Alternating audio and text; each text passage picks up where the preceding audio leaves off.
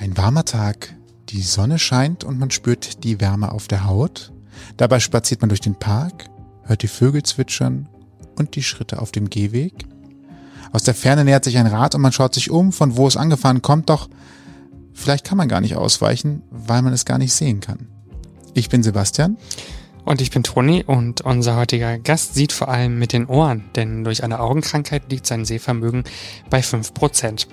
Aber was heißt das und wie findet man sich da im Alltag zurecht? Das erzählt uns gleich Timur Toga. Herzlich willkommen. Ausgang Podcast. Die Gesprächsvollzieher. Ja, vielen Dank für die Einladung. Ich freue mich hier zu sein. Vielen Dank, dass du gekommen bist und den Weg zu uns gefunden hast, tatsächlich. Oh ja, es ist eigentlich immer so, wenn ich in einer fremden Umgebung bin, mache ich das ja immer noch mit dem Navi. Dann braucht das erstmal so ein paar Fehlversuche und dann bin ich auf Kurs und dann, dann läuft das. Also ich, mein Navi muss mir ein paar Mal sagen, äh, falsch und dann, dann äh, laufe ich auf einmal richtig. Das ist dann ganz gut. Also ich muss das immer wieder anpassen, bis es die richtige Richtung ist. Ach, das ist vorwärts. Mm. naja, das geht mir ja persönlich auch oft so, muss ich sagen, dass ich dann erst anfange, das Handy zu drehen, weil ich irgendwie nicht weiß, wo ich hinlaufen soll.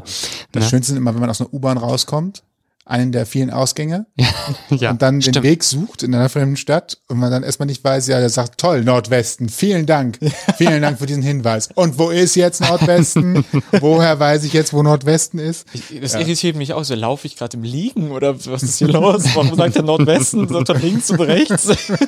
Wir hatten die Situation ja auch gerade eben, man kommt irgendwo hin, lernt neue Menschen kennen und das meiste, was man hat, ist man schon so eine erste Sympathie übersehen. Man guckt jemanden an und sagt so, ah, sympathisch, hey, es wird ein lustiger Abend, Kölsch trinken, alles wird gut. Jetzt bist du in einer Situation, wo du eingeschränkt siehst. Wir kommen ja später nochmal drauf dazu, was das eigentlich heißt. Wie verschaffst du dir den ersten Eindruck von Menschen? Was nimmst du als erstes wahr und schaffst dir ein Bild von jemandem im Kopf? Als erstes, das habe ich auch von vielen anderen Sehbehinderten so gehört, ist es wirklich die Stimme. Wenn ich finde das total toll, wenn Menschen angenehme Stimmen haben und sehr auch viel betonen, sehr freundlich betonen und man denen gerne zuhört, dann äh, merke ich sofort, oh, die Person ist mir sympathisch, weil ich höre gerne zu. Und äh, das ist so meistens der erste Eindruck. Also man redet ja wirklich von so einem oberflächlichen Eindruck. Das ist wirklich, wie klingt die Stimme für mich und höre ich gerne zu. Das heißt, es stimmt also also Stimme und beziehungsweise auch Akustik ist was, was sehr wichtig ist für dich, womit du schon dich relativ gut orientieren kannst. Genau. Das ist, da achte ich zum Beispiel sehr viel drauf. Also wie angenehm finde ich die Stimme gerade und wie freundlich hört sich das für mich an. Dann fühlt man sich auch direkt wohl bei der Person. Das ist so das, wo ich am meisten drauf achte. Und auch am besten drauf achten kann, wenn ich ehrlich bin. Geht am schnellsten wahrscheinlich auch, ne? Wie genau. Kommt jemand auf mich zu? Wie reagiert er? Genau. Moin. Ah ja, ja ebenso. Genau sowas. Ne? Also da, da würde ich erstmal mich erstmal ein bisschen eingeschüchtert. Also es gibt äh, hier eine Show in Köln, da gibt es einen Kellner, den mochte ich am Anfang nicht, bis ich ihn besser kennengelernt habe. Und der redet auch mal sehr, sehr hier, so sehr bestimmt und na, was machst du denn hier schon wieder? Und immer so, aber man hört den Sarkasmus nicht raus. Und da war ich am Anfang auch so, so, oh, stehe ich hier falsch, stehe ich im Weg oder? Und der spricht mich immer an mit Blindfisch, du stehst im Weg und sowas. und jetzt, wo ich weiß, wie der Mensch tickt, dann finde ich das auch lustig. Aber am Anfang dachte ich mir so, ich glaube, der mag mich nicht. Wir müssen jetzt gar nicht an Zahlen festmachen.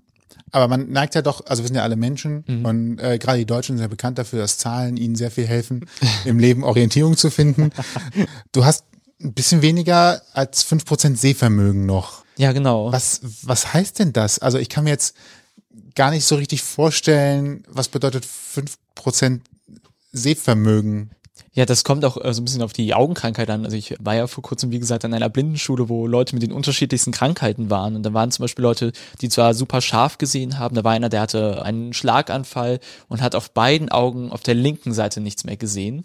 Dann war da jemand, der hatte nur noch einen ganz kleinen Bereich, also es würde man sich die Finger vor die Augen halten und nur so ein ganz kleines Loch machen, durch das man durchgucken kann und hat dann ein extrem eingeschränktes Sichtfeld und bei mir ist das so, dass da noch ein komplettes Bild ist, auch mit Farben und Lichtern, aber überhaupt keine Details. Ich sehe wirklich nur Farben und Lichter und keine Formen und sowas. Das heißt, ich muss mich komplett daran orientieren. Also so ein bisschen, als würde ein Kind ein Bild mit Wasserfarben malen. Das heißt, man erkennt jetzt keine Details, man kann aber erahnen, oh, das Gelbe ist wahrscheinlich die Sonne, das Grüne wird eine Wiese sein und sowas. Also so kann man sich das vielleicht vorstellen keine Details, nur die Farben, keine Formen und die Lichter. Wie ist es dazu gekommen? Ist das seit Geburt oder wann ist das passiert? Also von Geburt an war das nicht so. Also das, ich habe eine Augenkrankheit, die in den meisten Fällen wirklich erst in der Pubertät loslegt. Und das habe ich dann zu meinem 16., also in meinem 16. Lebensjahr erfahren, als ich den Rollerführerschein machen wollte. Da habe ich auch den Motorroller zum Geburtstag geschenkt bekommen. Und dann macht man ja erstmal den Sehtest und den ähm, Erste-Hilfe-Kurs. Ich habe es leider nicht in der Reihenfolge gemacht. Aber ich habe dann den Sehtest nicht bestanden nach dem Erste-Hilfe-Kurs. Und der hat gesagt, ja, Sie brauchen eine stärkere Brille, die ich damals schon hatte. Ich habe schon als Kind eine Brille getragen. Äh, auch sehr lustig, der Augenarzt sagte, wenn du die Brille regelmäßig trägst, brauchst du die irgendwann nicht mehr. Er hatte recht. Äh, ich habe die jeden Tag getragen. und ich finde den immer lustig, den Gag. Äh, und dann war das halt so, ich, der Optiker hat gesagt, also so starke Brillengläser geben wir eigentlich immer nur sehr selten jetzt an junge Menschen. Vielleicht gehen sie damit mal zum Augenarzt und der hat dann festgestellt, sie haben einen Keratokonus, also eine Hornhautverkrümmung die an sich auch gar nicht so dramatisch ist, weil die meisten die mit harten Kontaktlinsen ausgleichen können. Aber das Problem ist, und wir versuchen das jetzt seit 2012, bin ich regelmäßig in der Augenklinik und war auch schon bei ganz vielen verschiedenen Kontaktlinsenlaboren. Und wir versuchen das regelmäßig anzupassen, Kontaktlinsen anzuprobieren, aber ich vertrag die nicht. Das ist nicht dieses Fremdkörpergefühl, das ich dann habe im Auge, sondern wirklich Schmerzen. Es tut wirklich weh und ich bekomme die Augen dann nicht mehr auf und ich muss die wirklich rausnehmen und meine Augen sind dafür die nächsten Tage extrem gereizt und rot. Also ich vertrag die überhaupt nicht, würde damit aber wieder auf 50 Prozent Sehkraft kommen. Puh. Das ist natürlich auch so ein zwiegespaltenes Gefühl nach dem Motto, da liegt eine Lösung, Mhm. Die aber gar nicht für mich passt, weil sie für mich einfach nicht funktioniert. Und doch, sie ist da. Es gibt ja so, also jetzt kenne ich wirklich gar nicht so richtig aus. Es gibt ja inzwischen schon so Geschichten, wo Dinge ins Auge unter die, die Hornhaut Mhm. ähm, gelegt werden und so weiter. Ist es vielleicht irgendwann möglich, um mal so eine Perspektive zu machen? Netzhaut meinst du, ne? Mhm, unter die Netz, ich kann das Netz, ich bin jetzt bei medizinischen Begriffen. Spricht man da auch von Hornhaut bei Augen? Ich weiß es gar nicht, oh Gott. Äh, bei- also Hornhaut, ich hatte zum Beispiel an beiden Augen auch eine Hornhauttransplantation. Hm, also an okay. beiden Augen habe ich eine neue, es gibt irgendwie Netz und Hornhaut, aber wo Mhm. der Unterschied ist, so komisch das klingt, ich bin betroffen, aber selbst ich sage dann noch so, ja, aber interessiert mich das jetzt auch so sehr? Und frag dann nicht nach und lass mir das auch nicht erklären. Oder manchmal haben die Ärzte auch einfach keine Zeit, weil dann da versuchen, alle Patienten irgendwie durchzubekommen. Ähm, aber davon habe ich auch schon gehört, davon wurde mir jetzt aber abgeraten, also dass irgendwie eine Kontaktlinse auch ins Auge operiert werden kann, aber irgendwie wollte man das dann nicht machen, man wollte das lieber über den normalen Weg weiter versuchen, also dass ich die so lange anpassen lasse, bis ich sie vertrage. Aber die Ärztin sagte auch, es kann sein, dass selbst wenn ich passende Kontaktlinsen finde, dass ich die ja nicht länger als drei Stunden am Tag tragen kann. Also das heißt, ich hätte dann drei Stunden am Tag 50 Prozent Sehkraft und danach wieder die 5 Prozent. Wow.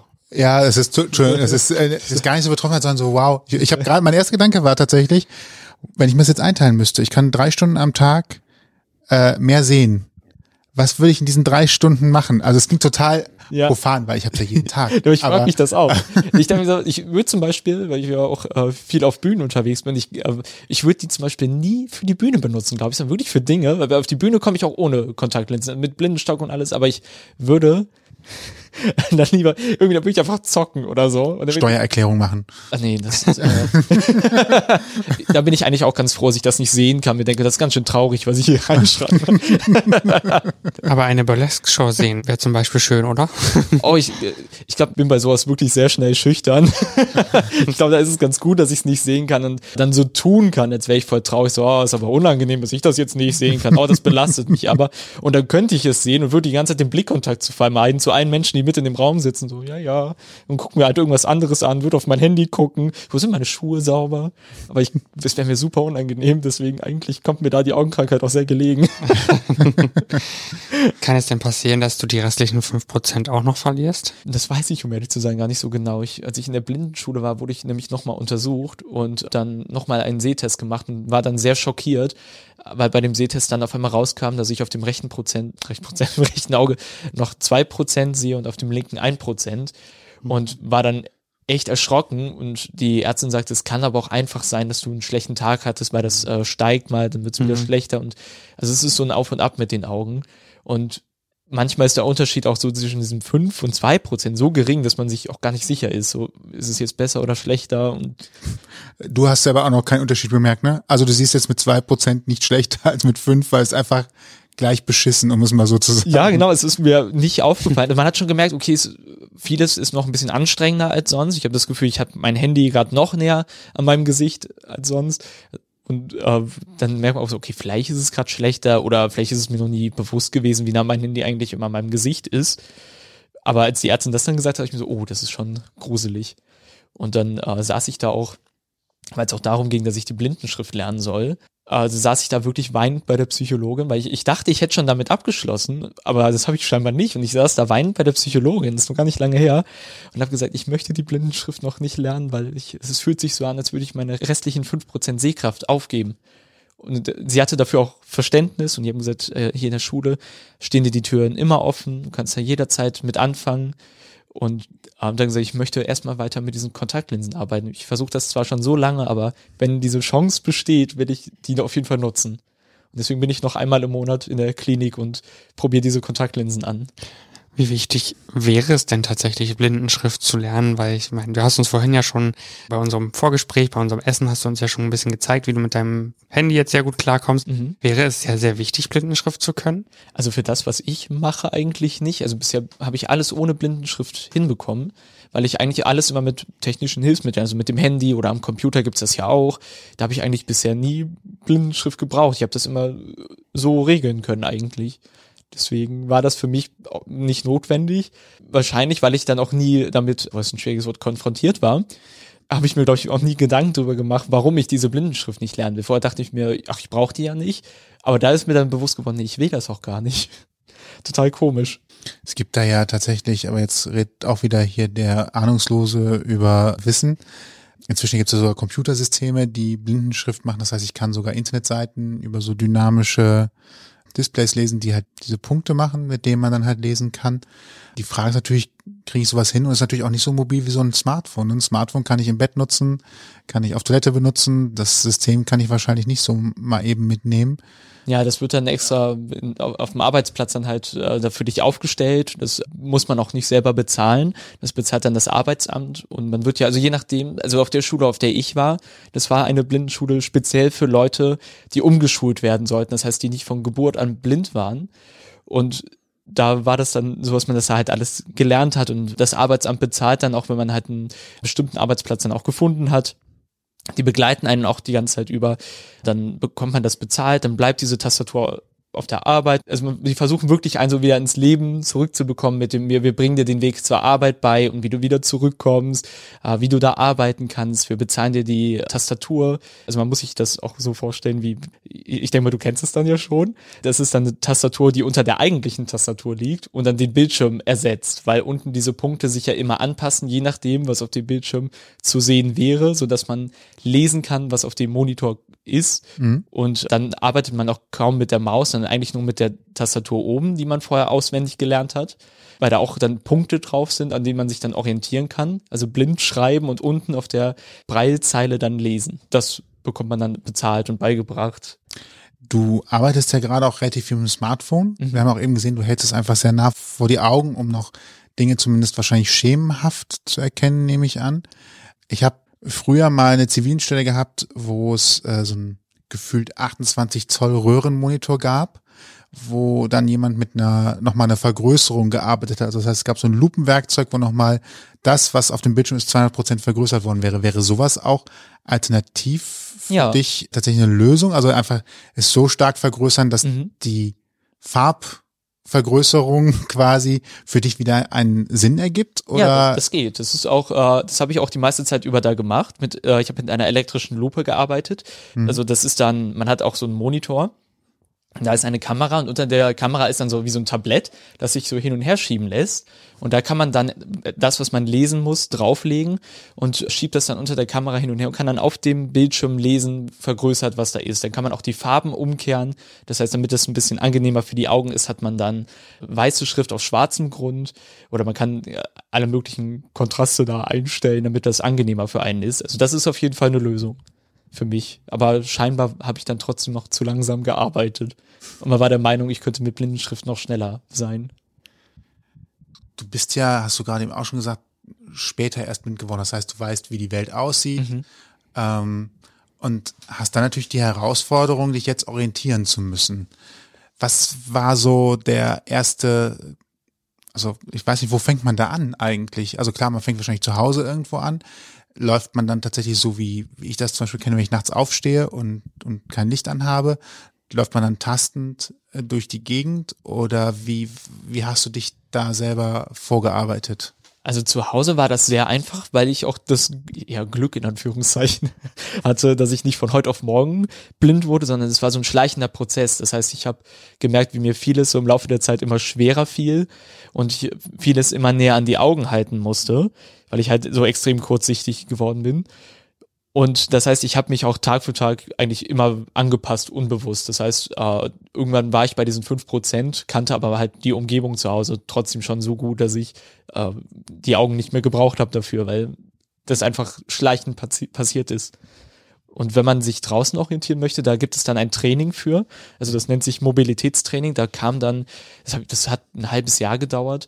Da kam dann äh, jemand und ist dann mit mir jede Woche durch die Stadt gelaufen, hat mir beigebracht, wie nutze ich öffentliche Verkehrsmittel, was gibt es für Hilfsmittel an den Straßen. Also ganz bekannt sind ja die äh, blindenspezifischen Ampeln, die dieses Klopfgeräusch machen, um äh, zu zeigen, hier musst du hin und dann kann man unten drunter einen Pfeil fühlen, der einem die Richtung vorgibt, wenn man über die Straße möchte. Dann gibt es einen Knopf, den kann man drücken, um äh, dieses Piepen äh, halt ja, zu hören, wenn es dann grün ist. Oder wenn das Piepen nicht funktioniert, kann man auch den Finger auf diesem Pfeil lassen und der vibriert dann. Und das Vibrieren bedeutet, es ist grün. Sowas lernt man da zum Beispiel. Oder wie die Blindenleitlinien zu verstehen sind.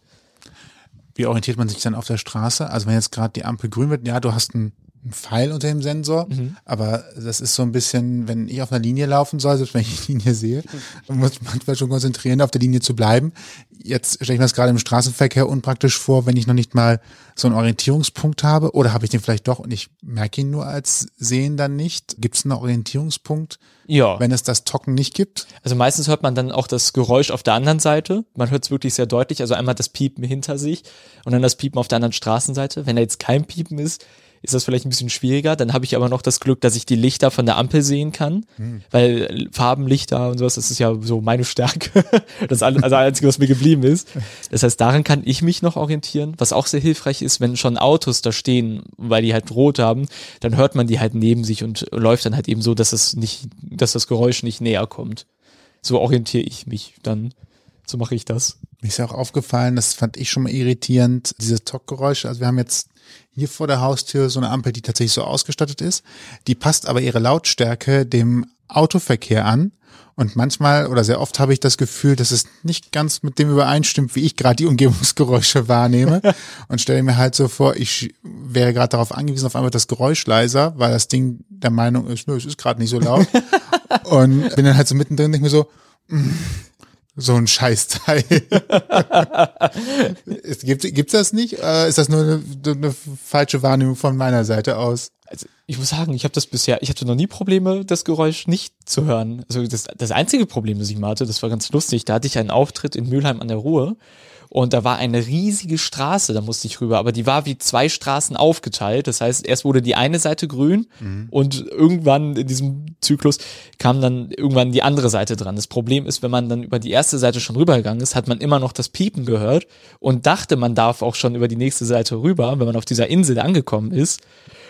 Aber da sind die Autos ja noch durchgefahren und dann war man so irritiert, weil man dieses Geräusch hört und sich fragt, aber warum fahren die denn jetzt alle? Das ist aber auch recht heimtückisch. Ja, das war mhm. total gefährlich. Aber voll. Ich finde das schon für Sehende äh, schwierig. Ich meine, gut, wir können es natürlich sehen, aber trotzdem ist es anstrengend und nervig in dem Moment. Aber für dich als jemand, der es nicht sehen kann, ist es ja echt äh, sehr gefährlich, ne? Ja, genau. Wenn sowas kommt.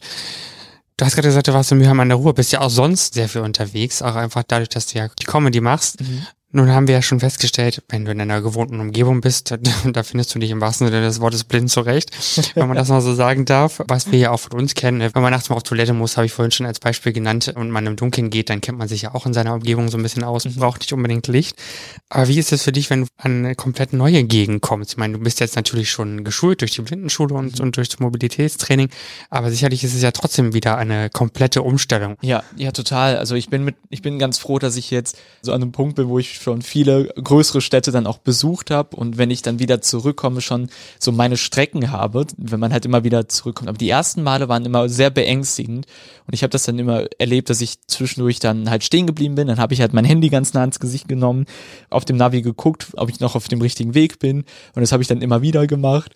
Aber ich habe auch immer so viel Angst vor dieser fremden Stadt gehabt, weil ich nicht wusste, was ist hier jetzt so um mich herum und was sind das für Menschen, wo bin ich hier und alles ganz fremd. So komisch das klingt, ich habe das immer so ein bisschen kompensiert, diese Angst, indem ich halt einfach meine Situation immer kommentiert habe und Selbstgespräche geführt habe, während ich gelaufen bin. Aber ich bin trotzdem, also die Hilfsmittel sind ja, die es so dann in anderen Städten gibt, ja überwiegend gleich. Manchmal haben die Blindenleitlinien andere Farben, aber man spürt die halt immer noch unter den Schuhen oder mit dem Blindenstock. Manchmal sind diese blindenspezifischen Ampeln ein bisschen anders aufgebaut, dass der Knopf irgendwie an einer anderen Stelle ist oder dass er kein Pfeil ist. Aber trotzdem kommt man so im Großen und Ganzen eigentlich damit zurecht, nur dass man weiß, ich war hier noch nie, das macht einem dann Angst. Hm. Und dass man die Wege erstmal kennenlernen muss. Blindenleitlinien sind die meistens weiß gepflasterten Streifen auf dem Asphalt, also meistens so an Bahnsteigen habe ich das schon mal wahrgenommen, ne, sowas. Genau, das ne, warnt einen Vorsicht, da geht's jetzt runter. Die, die warnen einerseits davor, dass jetzt etwas kommt, wo man stürzen könnte und geben auch gleichzeitig noch eine Richtung vor. Das heißt, die Linien sind zum Beispiel am Bahnsteig immer parallel zu den Gleisen, dass die sagen so, hier kannst du dich jetzt nach links und rechts bewegen, weil wenn du gerade weiter ausläufst, dann fällst du aufs Gleis. Mhm. Deswegen sind die immer parallel zu den Gleisen aufgebaut, dass man weiß, wenn ich da drauf laufe und dann in die gleiche Richtung laufe wie die Linien, dann passiert mir nichts. Also mit dem Stock merkt man tatsächlich einen Unterschied zwischen Punkten. Es gibt ja Mhm. an den Stellen, wo sich Linien treffen, habe ich immer, sehe ich immer diese Punkte. Das sieht so ein bisschen aus wie Fußmassage. Ja. Und das andere sind dann die Linien tatsächlich. Merke ich mit dem Stock einen Unterschied, ob Ja, ich gerade über. Punkte oder über Linien gehe? also der Stock, der ist da sehr empfindlich. Das finde ich total faszinierend. Wenn man dann über diese Punkte kommt, dann ist das wirklich so ein Pam, Pam, Pam, Pam. Also der, der wirklich, wie, also ich kann ja das nicht beschreiben, man hört das auch, dieses Klackern dann. Also es ist ein Riesenunterschied, weil der Stock dann auf einmal schon so leichte Sprünge macht. Und dann wäre, okay, da sind jetzt diese Noppen, das heißt, hier ist jetzt ein Richtungswechsel. Jetzt muss ich die nächsten Linien suchen und dann rollt man den über den Boden und hört dann auch wieder diese Rillen dazwischen, wenn der Stock darüber rollt und dann, weil man hat ja vorne diese Rollspitze. Das heißt, man kann den Stock auf dem Boden lassen, aber trotzdem hin und her pendeln und dabei hört man und spürt man das dann auch. Wow, okay, das ist äh, faszinierend schon fast. Gibt es so eine, so eine Art Nummer, wo du jederzeit anrufen könntest? Also wenn du jetzt sagst, du bist schon in einer fremden Stadt und sagst so, okay, jetzt bin ich irgendwie so ein bisschen, keine Ahnung, wo ich hier gelandet bin. Ich fühle mich so ein bisschen lost. es gibt jetzt auch keinen Orientierungspunkt. Gibt es da etwas so, wo man anrufen kann? Oder ist die andere Idee, ich rufe ein Taxi und sage einfach äh, einmal zum nächsten Bahnhof bitte? Oder was sind so die Life-Hacks? Also manchen Bahnhöfen gibt es das wirklich. In Köln hat man mir mal einen Knopf gezeigt, den ich drücken kann und dann sagen kann, ich bin sehbehindert und ich brauche Hilfe. Und dann kommt da auch jemand und hilft. Das gibt's aber nicht überall. Sowas nutze ich auch eigentlich super selten. Also, also in Köln kenne ich mich natürlich auch aus, aber ähm, wenn ich dann in einer anderen Stadt bin, dann frage ich einfach die Leute, ob sie mir das vielleicht kurz zeigen können oder erklären können. Und wenn, wenn die jetzt keine Zeit haben und mitkommen können, meistens kriegt das dann schon irgendjemand anderes mit, der dann vielleicht auch in die gleiche Richtung muss und sagt, hier, ich nehme dich mit. Oder man macht das so äh, wie beim Staffellauf. Dann läuft man halt schon mal in die erste Richtung, die man sich gemerkt hat und fragt dann da die nächste Person, bis man halt da ist, wo man hin möchte. Meistens mache ich das dann wirklich so, ich traue mich zum Beispiel in fremden Städten nicht U-Bahn zu fahren. Meistens laufe ich dann wirklich, wenn das, bin da hart im Nehmen. Ich habe auch kein Problem damit, anderthalb Stunden dann zum Auftritt zu laufen. Und wenn ich dann aber wenig Zeit habe, wenn das Hotel zum Beispiel zu weit weg ist, dann weiß ich, okay, ich muss mit der Bahn fahren, das schaffe ich sonst nicht. Dann gehe ich wirklich zu dem Bahnhof und frage die Leute, ob die mir das vielleicht erklären können oder ob sie in denselben Zug müssen. Und das hat bisher eigentlich immer funktioniert. Was ist das Problem bei U-Bahnhöfen? Das Schöne ist, wenn ich halt mein, meine Handykamera nehme, oder ich habe auch ein Monokular, das nehme ich aber nur selten mit, dann bei der S-Bahn zumindest, da hat man immer diese ganz großen Schilder, wo die Zahlen der Gleise so ganz groß draufstehen. Und dann kann ich meine Handykamera nehmen und dann ranzoomen. Da bin ich noch so ein Stück selbstständig mit dem Rest meiner Sehkraft. Das funktioniert. Das ist dann zwar anstrengend, aber das klappt dann. Und meistens mache ich das dann auch so, ich gucke mir das erste Gleis an und dann zähle ich einfach. Und manchmal hat man so ganz bekloppte Bahnhöfe, wo dann irgendwie Gleis 4 und 5 kommt, auf mal 115. und man denkt sich so, okay, ich Oh ja. werde hier gerade verarscht. Und Obladen. Eins, zwei, fünf. okay. nee, genau. Und, Logisch. Und dann, was? Wie, das, das haben die doch nur gemacht, um mich jetzt hier zu ärgern. Aber bei, bei der U-Bahn, da, da traue ich mich das irgendwie nicht. Also generell in fremden Städten fahre ich auch nicht gerne S-Bahn. Und hier kenne ich die Bahnhöfe halt alle so gut und weiß genau, ich weiß hier, wo welche Richtung ist. Und an fremden Bahnhöfen mache ich das super selten. Also es war auch so, ich war im, wann war das? Ich glaube August 2020 im Quatsch Comedy Club in München. Und ich war dann so um 12 Uhr da und um 18 Uhr oder 17 Uhr war dann der Soundcheck und ich habe gesehen, ich laufe anderthalb Stunden zum Hotel und es war sonnig, es war schön warm und da habe ich gesagt, dann laufe ich da jetzt einfach gemütlich hin, so wie ich das eben erklärt habe, so zwischendurch stehen bleiben, gucken, ist man auf dem richtigen Weg, dann Handy wieder wegpacken, dann weiterlaufen und das macht man dann immer wieder und das finde ich dann super gemütlich, aber beim Bahnfahren, da muss ich dann immer viel um Hilfe bitten. Fragen, ist das hier das richtige Gleis? Ist, ist das äh, die S9, mit der ich jetzt fahren muss? Okay, da ist also noch Potenzial, um das zu vereinfachen und besser zu machen. Ja, man muss ja sagen, ich war da jetzt so ein Sonderfall auch, weil in der Regel äh, bekommen ja Sehbehinderte beigebracht, wie sie zu ihrem Arbeitsplatz kommen und wieder zurück. Das heißt, sie haben meistens immer denselben Weg. Sie wissen, wie sie sich einen neuen Weg beibringen können oder können sich das beibringen lassen, vielleicht auch von Leuten, mit denen sie dann privat zu tun haben oder auch beim Mobilitätstraining. Aber bei mir war das halt so ein Sonderfall, weil ich eben nicht immer denselben Weg hatte. Das heißt, man hat mir eher beigebracht, wie kann ich trotzdem, wenn ich nicht weiß, wie ich weitermachen kann, an Hilfe kommen. Und das ist halt das Problem, weil man nicht immer in demselben Ort auftritt, sondern jetzt muss ich mal nach München, jetzt muss ich mal nach Berlin. Und dann ist es auch nicht immer dieselbe Bühne, dann ist das mal ein anderer Stadtteil. Und es war super schwer, mich darauf vorzubereiten. Das klingt auch einfach doch ein bisschen stressig auch. Also mental einfach sehr stressig, wenn man dann auch irgendwie darauf angewiesen ist. Ich meine, ich weiß auch, dass ich als Sehender schon manchmal ungern nach Hilfe frage, äh, wenn es nur die banalsten Sachen sind. Ne? Und wenn ich jetzt überlege, dass du ja schon sehr viel häufiger, also gerade beim S-Bahn, U-Bahn-Fahren fragen musst oder müsstest, kann ich mir schon vorstellen, dass das auch wahrscheinlich echt für dich dann innerer Stress ist. Also die ganze Situation. Ja, ne? ja, ja, total. Also wie gesagt, das hat mir am Anfang immer sehr viel Angst bereitet. Irgendwann ist da aber auch so eine gewisse Routine. Und ähm, das ist auch sehr lustig. Manchmal fragt man Leute dann um Hilfe und dann hat man die Information schon. Und für den anderen ist das so das erste Mal, oh, ein Sehbehinderter hat mich angesprochen und der weiß dann nicht, dass so seine Aufgabe schon erledigt ist. Und dann fangen die noch so Gespräche an, während, aber man hat es dann eigentlich eilig und ich so, oh, nee, nee, alles gut, ich komme jetzt zurecht. Und die so, oh, jetzt bin ich hier in dieser Situation involviert, jetzt muss ich den, ne, ich begleite den jetzt. So. Es ist aber tatsächlich auch schwierig, so ein bisschen zu wissen. Ich hatte solche Situationen auch schon. Muss ich jetzt auf irgendwas achten? Wäre es jetzt besser, wenn ich noch mehr helfe? Und auf der anderen Seite denke ich mir aber auch, naja, aber wenn ich in der Situation wäre, wenn für mich das Problem gelöst ist, was ich da gerade hatte, wofür ich Hilfe brauchte, dann ist eigentlich auch beendet. Also ich hatte so eine Situation, ich habe es eben im Vorgespräch schon gesagt, im Supermarkt, wo mich jemand ansprach. Und da war für mich dann auch irgendwann die Frage so, wann ist gut? Und dann kam noch mal eine Frage so, jetzt mich noch einmal um die Ecke, als ich geholfen hatte. Ich, genau richtig, aber haben Sie ja schon schon gut erkannt. Er sagt, ja, prima, dann guck mal, was heute noch sonst so auf uns zukommt. Das war für mich ein Signal, okay, sie kommt jetzt zurecht, ohne dass ich noch irgendwas unterstützen muss. Und doch steht dann so ein bisschen da und denkt so, hm, also irgendwie würde ich es der Person gerade vereinfachen wollen, was auch immer noch jetzt auf sie zukommt. Wenn ich gerade so an den Supermarkt denke, ist das ja jetzt auch echt das große Paradies von Dingen, die man erstmal finden muss oder äh, ja wissen muss, wo ich dann finde. Und wie oft läuft man mal durch den Supermarkt und stellt fest, ach ja, heute ist Tomatensuppe steht jetzt da hinten und nicht mehr hier vorne. Haben die schon wieder umgeräumt. ja. Warum ist denn was Pastinaken ist denn schon, ach ja, ist Oktober. Das sitzen doch bestimmt wieder vor diesem Bildschirm mit den Überwachungskameras und lachen mich aus. Aber wirklich. Ja, das, äh, ich glaube auch, dass die Leute dann so eine gewisse Verantwortung fühlen, weil da hat gerade ein Mensch gesagt, ich äh, könnte Hilfe gebrauchen und äh, sagt dann aber nur dabei und wenn danach sagt er, jetzt komme ich wieder alleine zurecht, aber der Mensch, der gerade um Hilfe gefragt wurde, glaubt, oh, jetzt bin ich aber auch verantwortlich für die Person, weil ich habe ihr gerade geholfen und jetzt lasse ich sie wieder alleine und äh, kann ich mir jetzt sicher sein, dass die Person jetzt alleine klarkommt. Ich denke mal, das wird auch so ein Gefühl irgendwie sein. Das könnte ich mir vorstellen. Also zumindest war es bei mir früher so, wenn ich anderen Leuten geholfen habe, die Hilfe benötigt haben. Das ist auch irgendwie ganz interessant, wenn man halt beide Seiten kennt. Deswegen bin ich auch irgendwie nie böse, wenn da Leute so ein bisschen unsicher sind und äh, vielleicht mehr Hilfe anbieten, auch wenn ich sie gerade nicht brauche. Ich finde das nicht schlimm, wenn Leute sowas sagen wie Vorsicht Stufe, was für mich, also das ist so eine Warnung, die ich in der Regel nicht brauche. Es sei denn, ich, das war eben im Treppenhaus. Ja. so.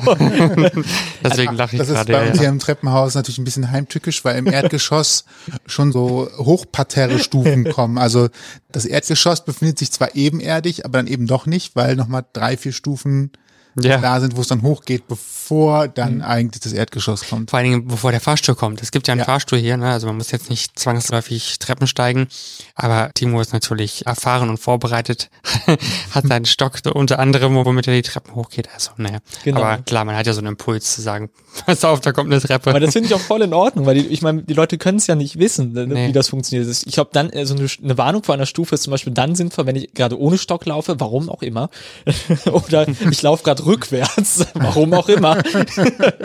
dann wäre es zum Beispiel angebracht. Also, wobei, das ist gar nicht so selten. Also ich habe ja gesagt, ich habe äh, vor kurzem angefangen, auch öfter mal Alkohol zu trinken, wenn ich mich mit Leuten treffe. Und ich habe festgestellt, dass der Alkohol mich zu selbstbewusst macht. Und dann denke ich mir so, ach, den Weg von hier bis zum Klo, den schaffe ich doch auch ohne Stock. und auf solche Ideen kommt man dann. So nach den ersten Schritten, okay, vielleicht doch keine gute Idee. Weil die Bar ist dann auch voller Leute, in die rennt man dann rein und man kennzeichnet sich nicht und die verstehen dann nicht, ja, warum rennt denn der jetzt in mich rein? Was wollte ich jetzt eigentlich eben sagen, so mit den, mit den Stufen, genau. Also das, ich bin da nicht böse, wenn die Leute mich dann vor sowas warnen. Ich finde das eigentlich sehr nett, weil ich könnte ihnen ja auch im Prinzip total egal sein, weil ich eine fremde Person bin. Und trotzdem ist es scheinbar auch so unter Menschen, dass man da gegenseitig so auf sich aufpasst. Und das ist eigentlich was sehr Schönes. Wir können ja auch gar nicht einschätzen, wie hoch der Grad deiner Seheinschränkung jetzt in deinem Fall ist. Und äh, es gibt ja, wie wir, also Sebi und ich in Hamburg zum Beispiel gelernt haben, bei Dialog im Dunkeln, es gibt ja eben Menschen wie Timur, die Farben wahrnehmen zum Beispiel oder hell-dunkel wahrnehmen. Und es gibt eben Menschen, die schwarz sehen, sage ich jetzt mal, oder die einfach nur noch eine schwarze Wahrnehmung haben in dem Sinne. Und das ist ja nicht bei jedem sehr eingeschränkten Menschen gleich. Ne? Ja, genau, das kommt ja auch immer auf die Krankheit an. Es gibt ja auch Leute, die, wie gesagt, also einer, der hatte das Sichtfeld, das war halt eingeschränkt, aber dieser eine kleine Punkt, der hat halt super scharf gesehen. Das heißt, die Person hatte dann, wenn sie aufs Handy geguckt hat, auch immer sehr weit weg. Und dann gab es auch mal so ein Foto im Internet von einem Mann, der, ich glaube, in Amerika in der U-Bahn saß, die Sonnenbrille hochgezogen hat, hatte den Blindenstock so im Arm und hat dann die Hand auf dem Schoß gehabt und dann das Handy halt irgendwas gemacht. Und man hat das mit so einer Intention gepostet, so zu fragen, ja, hier, der ist ja gar nicht blind, der kann ja aufs Handy gucken. Und äh, Leute stellen das dann total schnell in Frage, wenn jemand aufs Handy gucken kann, weil blind heißt ja, man sieht absolut nichts mehr. Wobei, so falsch ist das auch gar nicht. Also laut Definition ist das so. Unter zwei Prozent, da geht man erst als blind und darüber ist noch sehbehindert. Ja, wobei es so sehbehindert ist, äh, dann ja je nachdem, dass man eigentlich blind ist. Ne? Das ist äh, auch irgendwie so typisch deutsch, dass man das auch so einkategorisieren Ja, genau. muss. Ne? Also ab 5% so blind bist du doch gar nicht. Also ganz komisch irgendwie, finde ich. Wir haben gestern auch in der Vorbereitung nochmal so ein, zwei Videos auf YouTube gesehen und ja, da war das eben auch so Thema, wo ich so dachte, also dass man sich jetzt dafür auch noch indirekt rechtfertigen muss, wie Ja, genau. äh, schwer der Grad doch wirklich ist, so ungefähr. Ich meine, wir können ja auch sagen, Timo sitzt vor uns und natürlich sehen wir jetzt nicht auf Anhieb, dass du eine Sehschwäche hast. Du guckst uns ganz normal an, nach links, nach rechts, wie auch immer. Und ich weiß nicht, ob das vielleicht auch immer noch so ein eingepflanztes Klischeebild ist von einem Menschen, der vielleicht die Augen verdreht hat und mit einer Sonnenbrille rumläuft die ganze Zeit und vielleicht auch noch mit einer Armbinde. Und so ausgestrecktem Arm, weil Ja. der Blindenstock zum Tasten nicht reicht. Und so, oh, geht sie aus dem Weg. Genau, also ja, da sind glaube ich auch noch Bilder im Kopf vieler Menschen, die einfach so nicht immer zutreffen oder wahrscheinlich gar nicht zutreffen. Könnte ich mir vorstellen. Ja, also ich merke das ja auch immer wieder nach Auftritten, obwohl ich auf der Bühne gerade erkläre, wie ich das Publikum wahrnehme oder wie, wie ich generell wahrnehme, dass ich auch sage, das, was sehr nah dran ist, das kann ich halt eben noch erkennen. Aber so nah ist halt eben nichts. Also ich habe den Blindenstock, weil der Boden für mich zu weit weg ist und die Gefahren auf dem Boden sind halt da und ich krieche ja nicht, also brauche ich den Blindenstock. Und wenn ich dann mein Handy nah am Gesicht habe, weil die Leute sehen dann manchmal, weil ich, ich kann nicht so gut auf die Uhr gucken, so das wäre halt nicht so subtil. Wissen wir, wie lange stehe ich schon auf der Bühne. Das wäre halt zu auffällig, wenn ich dann so mache und die äh, so den Arm auf einmal im Gesicht habe. Stattdessen stelle ich mir immer einen Timer. So zum Beispiel, wenn ich einen 10-Minuten-Auftritt habe, stelle ich den auf 8 Minuten und 30 Sekunden. Dass ich äh, 30 Sekunden gebe ich mir, um auf die Bühne zu kommen, das Mikrofon zu finden und den Blindstock wegzulegen. Und dann 8 Minuten, damit ich weiß, also genau zwei Minuten vorher, damit ich weiß, ich habe jetzt zwei Minuten, um ein gutes Ende zu finden. Und die Leute sehen manchmal, wie ich vor dem Auftritt so aufs Handy gucke, wenn ich so aus dem Publikum heraus zur Bühne muss, dann aktiviere ich den Timer und lege das Handy zurück in die Tasche und dann bringt mich jemand zur Bühne. Und dann hat bei einem Auftritt in Augsburg mal jemand reingerufen, der das gesehen hat, wie ich aufs Handy geguckt habe. Ach, aber aufs Handy gucken geht. Und ich war da noch nicht an dem Punkt, dass ich so selbstsicher war, dass ich da gut drauf hätte antworten können und habe auch bin auch nicht auf die Idee gekommen zu erklären, wie nah ich das Handy überhaupt dran habe. Und die Leute haben mich dann alle für einen Betrüger gehalten und fanden das total schlimm, was ich mache. Das war einer meiner schlimmsten Auftritte. Oh, krass. Das hätte ich jetzt nicht gedacht, dass es jemand überhaupt in, in Frage stellt. Sehr, sehr oft. Ja? ja, auch gestern wieder. Weil da habe ich es auch wieder genau erklärt. Ich traue mich gar nicht mehr auf die Bühne zu gehen, ohne zu erklären, wie ich überhaupt sehe. Und es war eine offene Bühne, wo man eigentlich hingeht, um neues Material auszuprobieren. Und die ersten zwei Minuten gehen immer dafür drauf, dass ich erklären muss, wie ich sehe, damit die Leute das nicht in Frage stellen und mich äh, nicht hassen. Das ist ein komisches Gefühl. Also ich glaube auch nicht, dass das immer so ist und dass nicht jeder so denkt. Aber diese Angst, die ist halt da. Und dann kam nach der Show einer zu mir raus und hat gesagt, dafür, dass du angeblich blind bist, kannst du mich aber ganz gut angucken. Obwohl ich vorher erklärt habe, wie ich die Leute wahrnehme. Und das hat mich dann auch einfach verletzt. Was würdest du dir von den Mitmenschen denn dann wünschen? Lass uns doch mal durchaus auf die andere Seite schauen, was für eine Erwartungshaltung du vielleicht einfach mal denen gegenüberbringen wollen würdest. Ich meine, wer so fordernd auf dich zukommt, kann vielleicht auch vertragen, dass du konkret sagst, das erwarte ich von dir jetzt mal. Ich habe so ein bisschen das Gefühl, dass man solche Leute nicht erreichen kann. Ich glaube, ich habe weniger Erwartungen an solche Leute, weil die, wenn man sowas macht, dann äh, reflektiert man auch nicht und dann ändert man dieses Verhalten auch nicht. Aber Hm. gestern ist auch danach etwas passiert, was mich dann wiederum sehr glücklich gemacht hat, dass das andere eben, am Anfang war an allen anderen, die dabei standen, war das auch unangenehm. Aber als ich denjenigen dann auch zur Rede gestellt habe und gesagt habe, ich fand das gerade einfach scheiße von dir, ich habe so einen Gag gemacht. Ich habe gesagt, ja, der einzige Grund, warum ich dir jetzt nicht auf die Fresse haue, ist, weil ich nicht weiß, wo du bist. Und habe das versucht, so ein bisschen lustig zu kontern.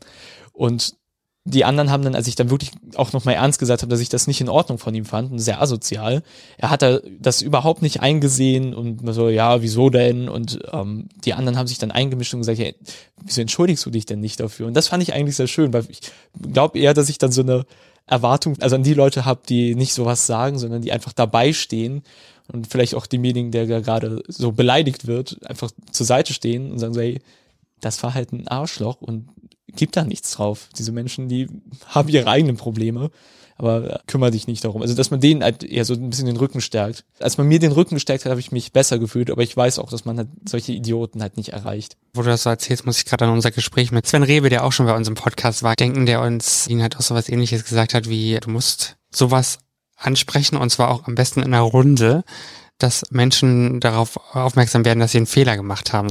Und da finde ich deinen Schritt auch genau richtig, dass du das ansprichst. Und noch besser natürlich, dass Leute auch dann in die Bresche springen und sagen, pass mal auf, du kannst du nichts mit ihm reden. Das finde ich echt gut. Und generell ist es ja aber schon immer so, ne, wer schweigt, gibt irgendwie Recht. Und deswegen ist es immer gut, Das stimmt auch wieder, ja. Das ist ein guter zumindest zu Argument. versuchen, seinen Mund aufzumachen. Ich meine, Ja. ich kann verstehen, dass man in gewissen Situationen vielleicht nicht einfach so sagen kann, das ist Unrecht, was du da machst, aber grundsätzlich auf jeden Fall.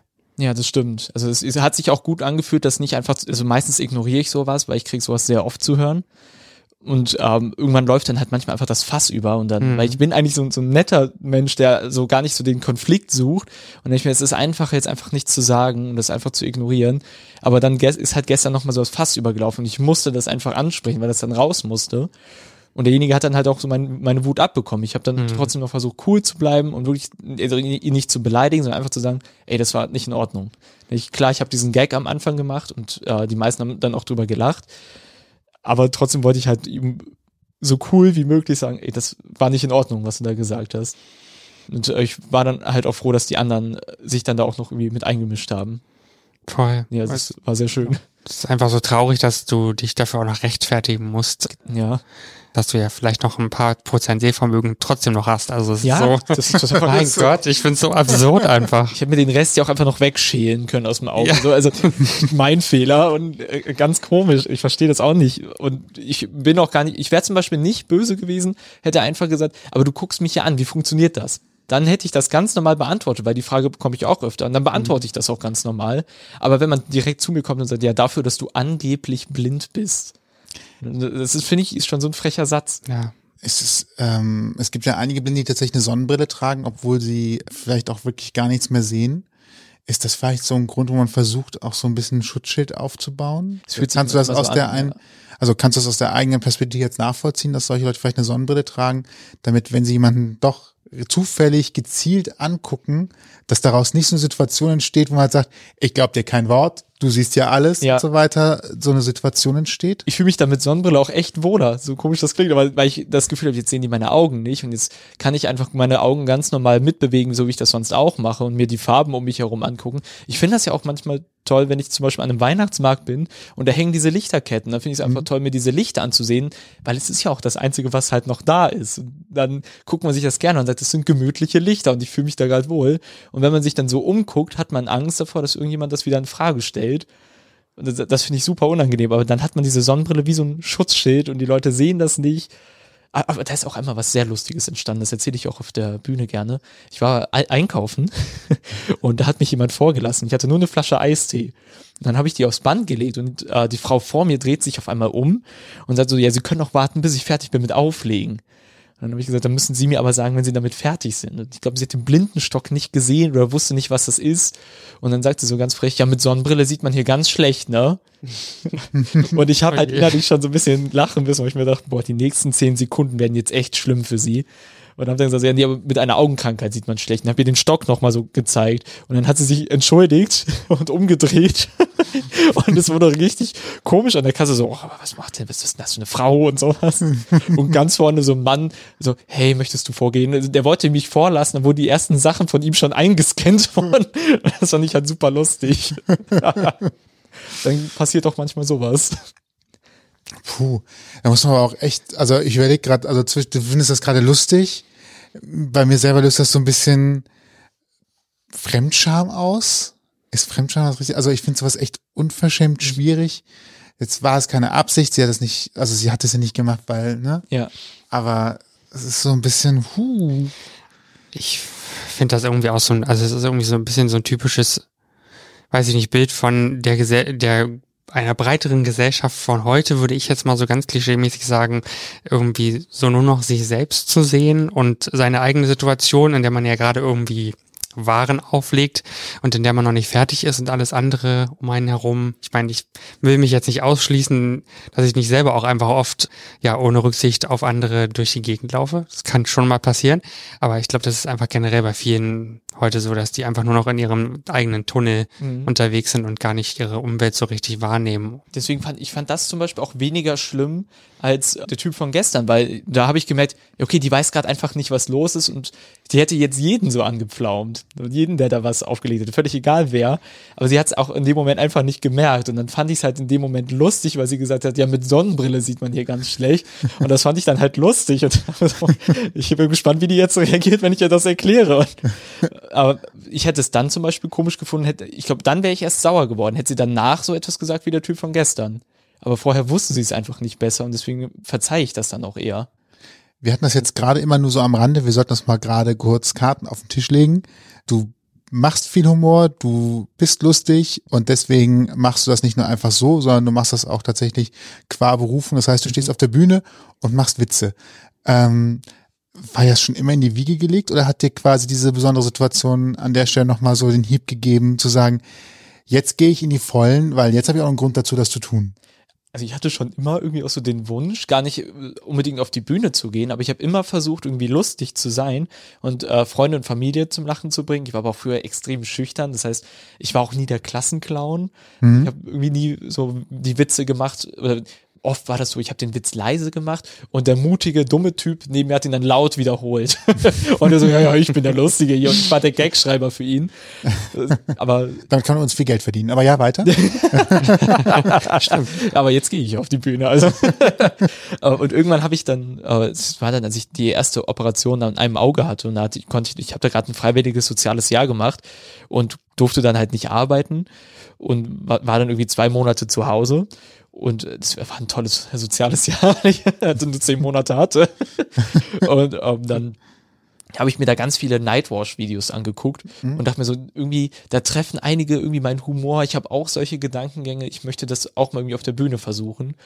Und dann habe ich halt so meine ersten Auftritte gemacht. Die waren natürlich am Anfang so wie erste Auftritte sind. Es gab so ein paar Lacher, aber man war natürlich nicht gut, sondern also man hat irgendwie am Anfang einfach keine Persönlichkeit auf der Bühne, sondern man versucht da noch so sich selber auf der Bühne zu finden.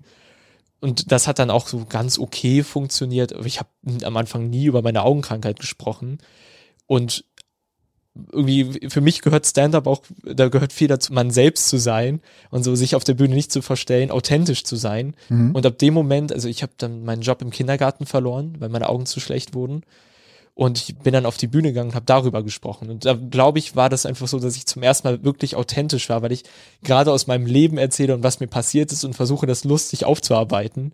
Und ich glaube, ab da wurde es erst besser, weil ich dann verstanden habe, ne, klar, ich rede gerade über meine Augen, aber ich, hätte ich über alles so aus meinem Leben erzählt, hätte ich das vorher schon so gemacht, dann äh, hätte es besser funktioniert. Also ich glaube, ich habe dadurch erst verstanden, wie Stand-up-Comedy eher funktioniert. Also, dass man authentisch sein soll, von sich selbst erzählt, aus dem eigenen Leben.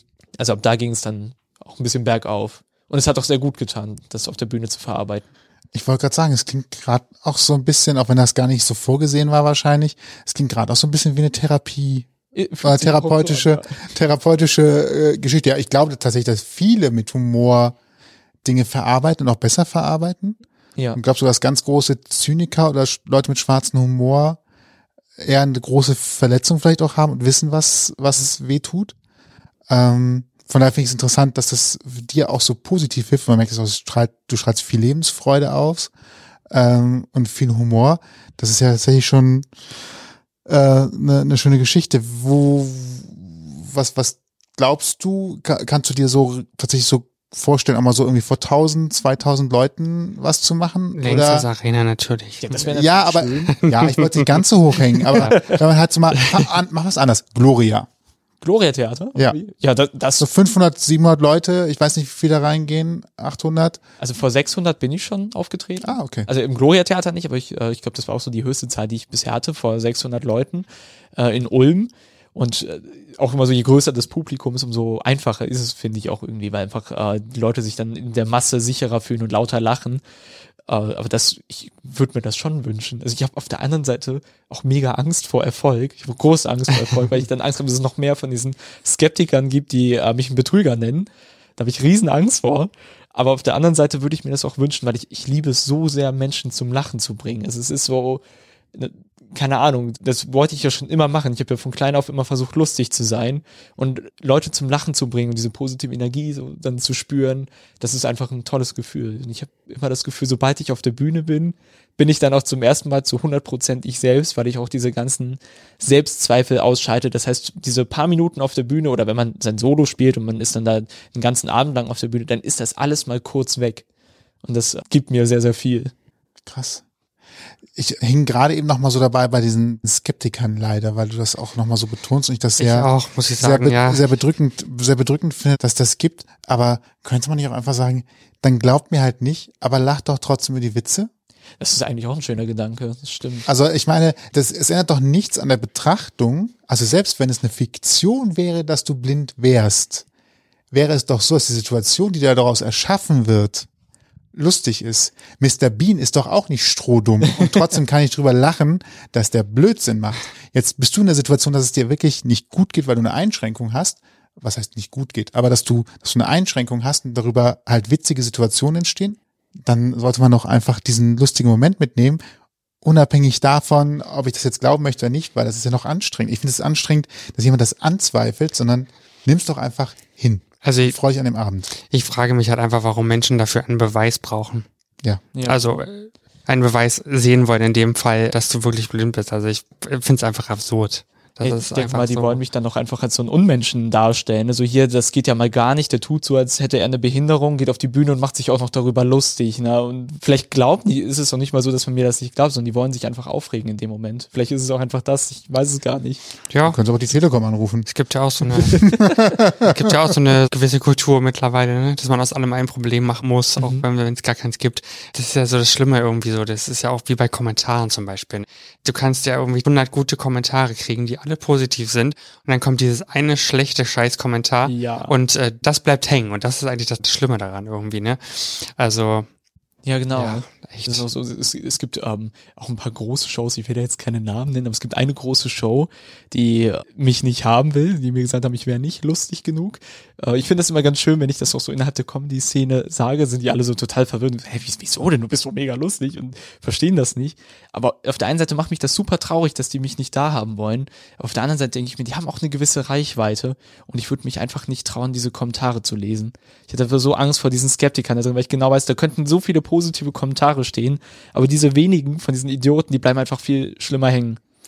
Wäre es für dich aber nicht viel einfacher zu sagen, habe ich nicht gelesen, weil kann ich ja eh nicht lesen? Ja, genau. Deswegen, das also, mach ich. dass du als dich als Selbstschutz, du kannst dich ja als Selbstschutz hin, also selbst wenn du ja mit nah rangehen oder tausendfach vergrößern oder vorlesen, gibt's ja auch, Mhm. Dinge nochmal wahrnehmen kannst, wäre es nicht vielleicht für dich auch gut, wenn du einfach für dich sagst, ja, ich habe Möglichkeiten, es für mich sichtbar zu machen, aber eigentlich zu meinem eigenen Seelenfrieden danke ich allen, die sich freuen und wünsche allen einen schönen Tag, die gerade irgendein Problem haben. Ja, das wäre schon schön. Ich glaube, ich würde es auch wirklich so machen. Also ich habe eben gesagt, ich habe Angst vor Erfolg. Immer wenn ich dann sage, ich habe Angst vor diesem Erfolg und dann kommt so kurz danach schon der Selbstzweifel und denke mir, hätte auch nie Erfolg haben. deswegen alles ist gut, beruhig dich mal, Timur. dann bin ich traurig, weil ich mir denke, ich werde nie Erfolg haben. Das ist ein ganz komisches Auf und Ab. Und aber manchmal bekommt man ja dann doch Kommentare, aber die sind dann zum Glück immer positiv. Und auf YouTube, wo dann, äh, ich glaube, einfach noch mehr Leute das dann sehen, weil sie nicht, äh, da wird dann der Algorithmus, der zeigt einem das. Und bei Instagram habe ich das Gefühl, sucht man schon eher direkt nach der Person. Und wenn man die dann sucht, dann wahrscheinlich auch, weil man irgendwie mochte, was sie äh, also auf der Bühne macht. Und bei YouTube, also habe ich Videos online, aber die gucke ich mir nie an. Ich gucke mir die Bewertung nicht an, da traue ich mich gar nicht rein. Aber auf Instagram bekomme ich immer sehr viele positive Kommentare und die lasse ich mir auch gerne vorlesen und ich freue mich dann noch drüber. Das ist jetzt hier der Aufruf, einfach mal stimmt. alle an Nett sein bitte. Schreibt mal bitte auf. Instagram böse Kommentare. Nein.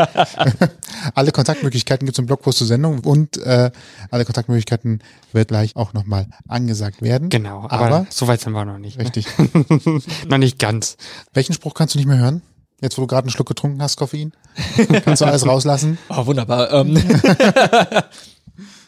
Oh, welchen Spruch kann ich nicht mehr hören? Ich, ich glaube, so diesen einen Spruch, den ich nicht mehr hören kann, den gibt's irgendwie nicht. Also ich, ich hätte beinahe auf einem Kreuzfahrtschiff auftreten sollen. Also letztes Jahr, genau dann, als Corona richtig losging, ist meine Karibik-Tour abgesagt worden. Da wäre ich auf einem Kreuzfahrtschiff aufgetreten. Und ich Mist. wäre super traurig, mein Vater wäre dabei gewesen. Es wäre so ein Vater-Sohn-Trip durch die Karibik gewesen. Und ich Wie unangenehm. und eigentlich habe ich mich da schon drauf gefreut, mit ihm dann da was zu machen. Das wäre cool. Ich war dann schon traurig, aber auf der anderen Seite war ich auch erleichtert, weil ich mir dachte, ich habe von so vielen Comedians gehört, was für ein Publikum das ist. Und dass sie sehr flache Witze mögen. Und ich konnte mir so gut vorstellen, dass ich nicht einen ruhigen Tag hätte, weil hundertprozentig wären immer wieder irgendwelche Spaßvögel zu mir gekommen und gesagt, na, sind Sie der blinde Passagier? Ich glaube, da hätte mein Vater mich nach einer Weile schon zurückhalten müssen. Weil ich da schon sauer geworden wäre, so, oh, ich kann diesen Gag nicht mehr hören. Es gibt einfach so viele Seh- und Blindphrasen, wo ich jetzt auch die letzten Tage so gedacht habe, mein Gott, was man öfter so sagt, so aus, so einfach, weil man sehend ist, sage ich jetzt mal so, was man da so aus Dummheit irgendwie sagt, ne, so. Ja, das ist auch ein Gespräch hier ja schon. Ja, ja. Aber das finde ich dann noch lustig. Also ich muss sagen, manchmal, es gibt so Leute, wenn man, wenn es so Leute sind, die irgendwie nach der Show meinen, jetzt müssen sie zeigen, wie lustig sie selber sind und versuchen gerade nicht dich auf natürliche Weise zum Lachen zu bringen, sondern es ist dann so gezwungen und dann machen die so einen blinden Witz und das ist dann meistens immer so dasselbe, sowas wie, äh, oh, hier, ja, besser keinen Alkohol trinken, du musst ja noch fahren und sowas und man äh, lacht dann so aus Freundlichkeit mit, so, genau, Du bist der Erste, der es sagt. genau. Ich kenne das aus einer ganz anderen Geschichte und ich bin, habe keine Einschränkung in dem Sinne, aber ich bin ja zwei Meter groß. Wie ist die Luft da oben? Spielst du Basketball? Ist alles an dir so groß? Ja, genau. Nee, nee, Alles, was man so hört. Ja. Das ist äh, schön, das äh, kann man dem Sehbehinderten sehr schnell erzählen. Also viele Leute behaupten mir gegenüber, sie wären sehr groß Spürst du eigentlich, wenn ich Leute so anstarren auf der Straße zum Beispiel? Oh, das, das ist, oh, das ist eine schöne Frage, weil das Lustige ist, man hat schon das Gefühl, man fühlt sich am Anfang total beobachtet, wenn man mit so einem Stock rumläuft. Und das Schlimme ist, man sieht es nicht. Man weiß nicht, ob die gerade einen angucken. Man fühlt sich total beobachtet und irgendwann lässt dieses Gefühl nach. Und wenn ich dann, ich war da mit meiner Familie unterwegs und meine Familie, die, zumindest meine Schwester, die kann dann manchmal so ein bisschen gereizt reagieren wenn die merkt, dass ich angeguckt werde. Und dann äh, laufe ich irgendwie vor, weil der Gehweg irgendwie zu eng ist. Und dann laufen Leute an mir vorbei und dann höre ich meine Schwester immer so leise hinter mir sagen, sowas wie, boah, habt ihr noch nie einen Blinden gesehen? das heißt, man kriegt das dann dadurch auch irgendwie bestätigt, dass man oft angeguckt wird. Ich frage nur so, weil Seb- Sebastian auch tatsächlich äh, ziemlich häufig angeguckt wird aufgrund seiner Körpergröße. Das kriege ich dann tatsächlich öfter mal mit, wenn wir unterwegs sind irgendwie. Also Ich bin Nicht, dass ich das jetzt bagatellisieren will, aber-. Ja, ja, ja, Aber genau. tatsächlich. Baut ich habe- höhere Decken. nein, nein, nein, aber ich habe tatsächlich so Macken, zum Beispiel wenn wir mit mehreren Leuten irgendwo hingehen, dass ich gerne alle zuerst gehen, gehe als letzter in den Raum rein, in der Hoffnung, dass halt dadurch, dass gerade ganz viele Leute oder die Gruppe den Raum reingeht, der letzte, der reinkommt, der dann so groß ist, nicht mehr so auffällt, weil es kommen gerade viele Menschen rein. Das heißt, es passiert so viel, dass die Leute einfach gerade jetzt wieder anfangen zu essen, zu trinken oder was auch immer. Wenn ich als erstes reingehe und dann kommen alle kleineren danach, dann hat das so ein bisschen diesen Effekt von Achtung, da kommt der Boss und da kommen die Bows. Also äh, jetzt wird's kritisch. Deswegen, das ist so mein Beim Konzert, wenn wir auf dem Konzert ist, auch mal warten, bis schon alle drin sind, dann erst reingehen. Und dann nimmt man auch niemandem die Sicht weg. Ist auch Nee, sehr nee, schön. dann gehe ich in die erste Reihe. Nein, das ist- alles gut. Nicht. Aber erste Reihe, es wäre ein gutes Argument für die erste Reihe, weil ja alle dahinter über mich hinweg gucken und die Bühne ja, ich bin ja vor der Bühne, das heißt, ich hab, bin der mit der Nackenstarre Ach, stimmt auch. und alle anderen äh, haben freie Sicht. Theoretisch wäre es ein Argument für die erste Reihe. ja, und wir buchen immer Gangplätze für dich. Ne? Also wenn wir irgendwo sind, gibt's immer zum Aus Füße ausstrecken Gangplätze. Im Zug, Kino, Theater, Gangplätze. Ja. Ich fliege einfach nicht. Das ist, löst jedes Problem. Nur nicht das Flugangstproblem. Aber das ist ein anderes Thema. paddel immer in die Staaten. Ja, irgendwann wird's kommen. Also von daher, äh, bis da muss man einfach genug durchatmen und dann, dann wird das schon passen. Gibt's eigentlich so einen typischen Blindenspruch, den du nicht magst? Also tatsächlich so, äh, habe ich nicht kommen sehen oder ja, keine Ahnung, blindes Huhn findet auch ein Korn oder wir sehen uns später. Fällt dir sowas eigentlich im Alltag auf, wenn jemand sowas sagt? Also wenn das Denkst du darüber nach? ich sag das ja selber so, ne? äh, wir sehen uns dann morgen und sowas, das sage ich ja selber. Äh, es- kommt auch so ein bisschen auf den Tag an und die Person, die das sagt. Auf der einen Seite gibt es so, wenn das so ein Comedian sagt, der macht das dann meistens noch sehr lustig und macht noch so einen Gag hinterher. Wenn, wenn man dann so einen Tag hat, wo man auch vielleicht schon so ein bisschen genervt ist und dann kommt noch einer und meint, der ist jetzt super lustig, ne? Ja, ist ja auch komisch, das zu sagen, ne? Wir sehen uns. und dann, auch so, oh ja, ich hab's verstanden. Also es kommt so ein bisschen auf den Tag an und die Person, würde ich sagen. Aber an sich sage ich sowas ja auch selber. Ne? Man, sieht sich oder ein blindes Huhn findet auch mal ein Korn. Wir hatten das gerade eben schon ganz am Anfang beim Thema Sympathie, dass du viel über die Stimme wieder, oder viel über die Stimme wahrnimmst. Ja. äh, wie jemand so ist. Hast du auch vielleicht, wenn du an Hörbücher denkst oder was ähnliches, hast du einen Lieblingssprecher oder einen Ja. Lieblingssynchronsprecher, wo du sagst, oh, wenn Robert De Niro spricht, dann Oh, es, gibt, es gibt so tolle Synchronsprecher. Also ich finde zum Beispiel, die, ich liebe die Stimme. Das, mir ist das gar nicht aufgefallen, wenn ich so Adam Sandler Filme höre, weil er da den auch einfach ganz anders spricht. Aber ich, oh, wie ist denn nochmal sein Name? Der Synchronsprecher von Adam Sandler, der spricht doch Don Cheadle, weiß er, glaube ich. Äh, ich komme gerade nicht auf, auf seinen Namen, aber der hat eine super angenehme Stimme. Dem höre ich total gerne zu. Oder auch der, der die Hörbücher von Harry Potter gemacht hat, Rufus Beck. Der, ja. der ist auch richtig, die höre ich nämlich im Moment, die Hörbücher. Ich wollte immer die Bücher lesen. Okay, das äh, geht jetzt nicht mehr, also höre ich mir die Hörbücher an. Und das war eine gute Entscheidung, weil es ist so unterhaltsam und wie toll er das macht und welchen, dass er den äh, ganzen Figuren auch so eine eigene Stimme gibt, mit so viel Mühe macht er das. Ich höre dem total gerne zu. das ist ja auch echt gut. Da hat so ein Audio-Hype ja mal was für sich, dass so richtig viel inzwischen gelesen, also vorgelesen wird. Audiobücher, äh, Podcasts sind ja auch wieder in, habe Mhm. ich gehört. Was? Wer macht denn heutzutage noch Podcast? Keine Ahnung. das müssen so ein paar Versprengte sein. Ich war noch nie bei einem Podcast. ich wurde immer nur zu Gesprächen eingeladen und habe im Nachhinein gemerkt, die haben das aufgenommen. Würde hier nie passieren. Ist das erste Gespräch, das ich bei jemandem auf der Couch habe mit einem Mikrofon in der Hand. Aber okay. Man hat mir gesagt, die anderen sitzen sehr weit weg. Das ist der Grund. Genau, ein bisschen schwerhörig. Manchmal bin ich das wirklich, glaube ich, ja. Zurück zu Sprechern. Gibt es einige tolle, wie ich finde. Ich bin auch stimmaffin sowieso und auch sprecheraffin, muss ich sagen. Ich habe auch ein paar, paar Lieblingssprecher, die ich sehr gerne höre. David Nathan zum Beispiel. Ja, natürlich. Ne? Den finde ich auch toll. Und äh, da gibt's noch viele andere. Ich habe zum Beispiel auch so einen äh, Gag auf der Bühne über David Nathan, ohne dass ich den Namen dabei erwähne, aber ich spreche auf der Bühne oft über die Audiodeskription im Kino und habe dann gesagt, guckt euch niemals Fluch der Karibik mit Audiodeskription an, weil der Typ, der die Audiodeskription für Fluch der Karibik gemacht hat, ist auch gleichzeitig der deutsche Synchronsprecher von Johnny Depp. Ah, wie cool. Das heißt, ich habe eine Stunde lang gedacht, Captain Jack Sparrow führt Selbstgespräche. Witzig. Kann man eigentlich dann jedem Kino tatsächlich mit Audiotranskription hören? Oder gibt es spezielle Kinos? Nee, also das bringt man sich sogar selber mit. Das einzige Problem, das es dann gibt, dass es nicht zu jedem Film Audiodeskription gibt. Es gibt gibt jetzt diesen Film Dune, den wollte ich eigentlich gerne gucken, aber den gibt's einfach nicht. Also dabei ist der Film ja irgendwie so groß und gehypt und trotzdem gibt's da keine Audiodeskription.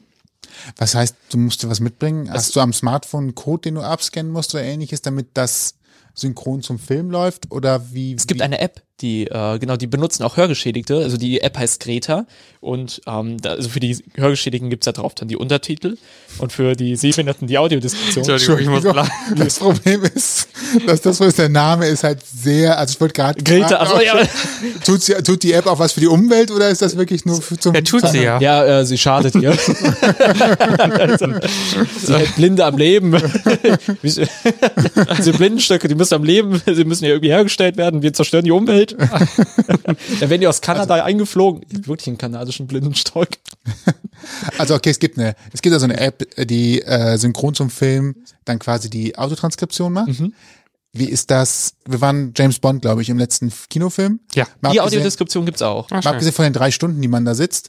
Und es gibt ja Szenen, die sind so actionlastig und dann wird gleichzeitig gesprochen Mhm. und dann passiert aber so viel im Bild, dass wahrscheinlich die Audiotranskription parallel dir auch noch was ins Ohr säuselt. Oder wie muss ich mir das vorstellen? Ja, genau so ist das auch. Also die lässt dann auch manchmal so ein paar Details weg, so aus einem Kampf, wo man sagt, okay, entweder ist das jetzt unnötig, das zu beschreiben, um zu verstehen, wie der Kampf passiert ist, oder es passt gerade einfach nicht rein und es stört nicht, wenn man es weglässt. Irgendwie sowas. Also ich habe vor kurzem Shang-Chi gesehen.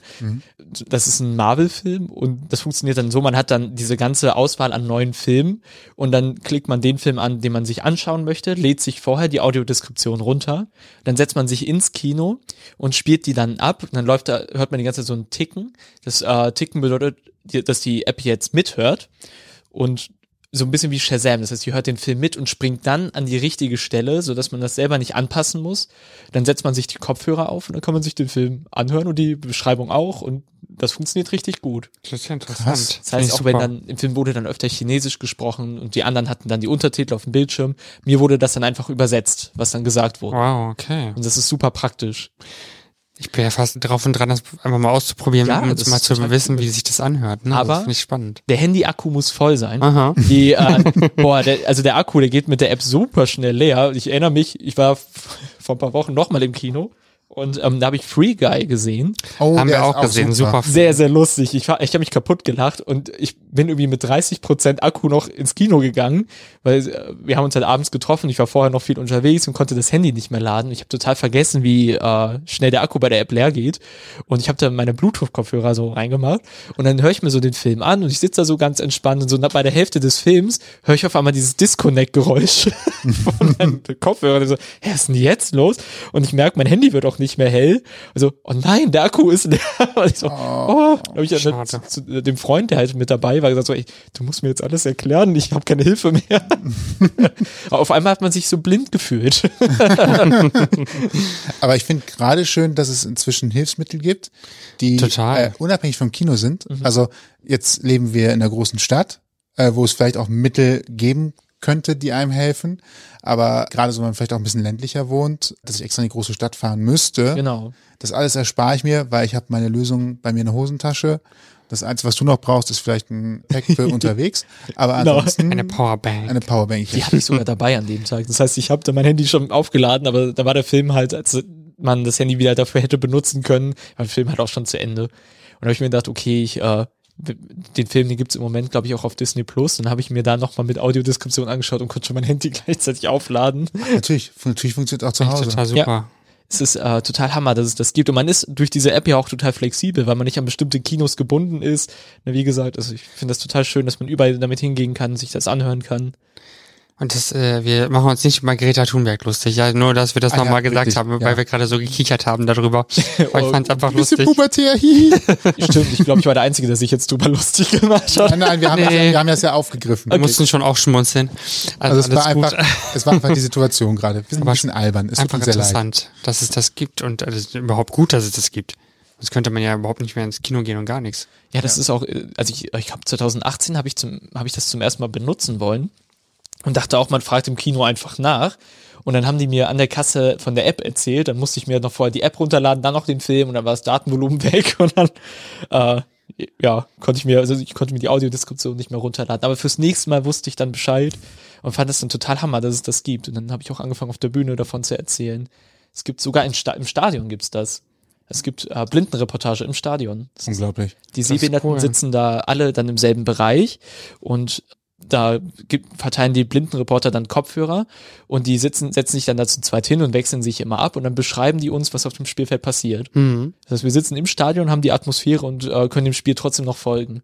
Das ist ja cool. Total, das ist äh, der Hammer. Funktioniert das auch im linearen Fernsehen gut? Wie ist es da? Da gucke ich, um ehrlich zu sein, nie Fußball. Also ich meine jetzt grundsätzlich so auch So. die Audiodeskription. Ach so, ja, das Problem ist, dass äh, Audiodeskription, meistens hat diese App immer nur aktuelle Filme. Und Wenn man die App öffnet, dann steht auch oben rechts immer, dass es da im Moment 400 Filme gibt.